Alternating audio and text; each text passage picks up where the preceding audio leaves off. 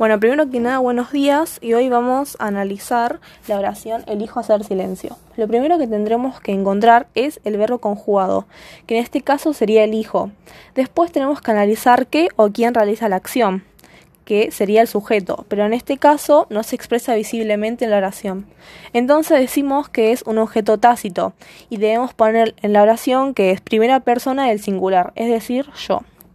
Todo lo demás es predicado simple ya que hay un solo verbo. Luego, cuando comenzamos a analizar lo que queda de la oración, que sería hacer silencio, encontramos un objeto directo, porque la opción de, elegir es hacer silencio. Luego analizamos el objeto directo y nos encontramos con un verboide, que es hacer.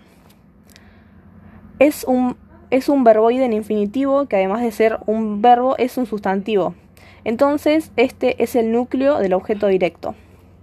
Y silencio es objeto directo, ya que como hacer es un verboide y cumple la versión del verbo. Entonces puede tener en complemento que después de la oración, luego ma marcamos oración bimembre y así termina la oración luego de ser analizada por los alumnos.